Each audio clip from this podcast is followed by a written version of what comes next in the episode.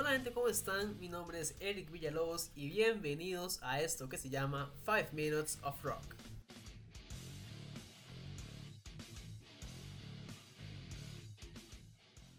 Buenos días, tardes, noches, dependiendo de la hora en la que estén escuchando el programa. Espero que hayan tenido una excelente semana, sin muchos inconvenientes y sobre todo cargada de buena música. Para esta tercera entrega de 5 Minutes of Rock les voy a presentar un disco que fue certificado 7 veces platino. Uno de los más exitosos además de los apodados chicos malos de Boston. Si aún no saben de quién les estoy hablando, con ustedes la banda norteamericana Aerosmith con el disco Get a Grip de 1993.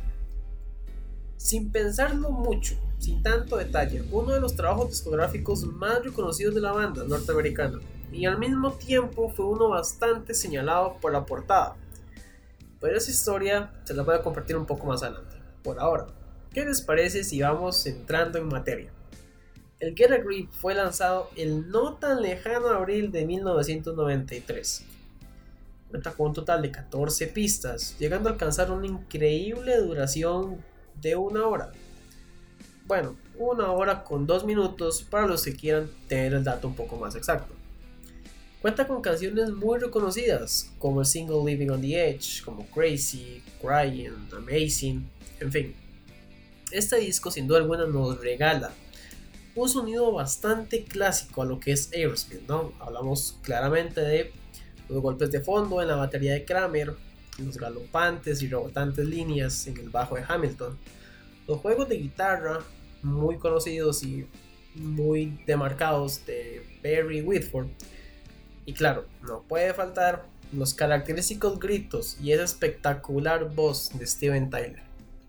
Bien, hablando del contenido del álbum, podemos observar, o bueno, podemos escuchar más bien, que la canción que le da nombre al disco, hablamos de Get a Grip, nos habla sobre esos viajes tan trambólicos, ¿no? Esos viajes tan, tan alucinantes que son productos del abuso con las drogas.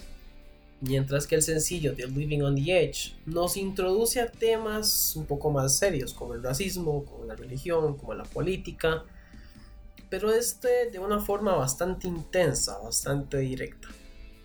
El éxito, sin embargo, del Get a Grip radica en las famosas Power Ballads. Hablamos de Crazy, hablamos de Crying y hablamos de Amazing. Que por cierto, esta última, hay que mencionarlo, tiene una de las introducciones más reconocidas de la historia del pop rock. Un dato muy curioso, una historia más bien muy curiosa, sobre el video de la canción Crazy es que además de la famosa actriz que aparece, hablamos de Alicia Silverstone, quien ya había participado, hecho su debut cinematográfico en la película The Crush, la otra protagonista en escena es Liv Tyler, así es, la hija de Steven Tyler. Y es acá donde entra la parte, la parte graciosa de la historia. Y es que el director Marty Collner eh, observa a Liv Tyler en un anuncio de una marca de shampoo, y le llama mucho la atención su actuación, entonces decide contratarla. Sin tener idea, sin saber, ojo, que era la hija del vocalista. Esa es como la, parte curiosa, ¿no? Y para ir cerrando un poco, voy a contarles la historia detrás de la portada del disco. Y es que se puede apreciar que en el cover aparece la ubre de una vaca. Pero la controversia no fue esa sino que la ubre aparece perforada con un piercing y marcada con el logo de la banda como si fuera un sello ganadero.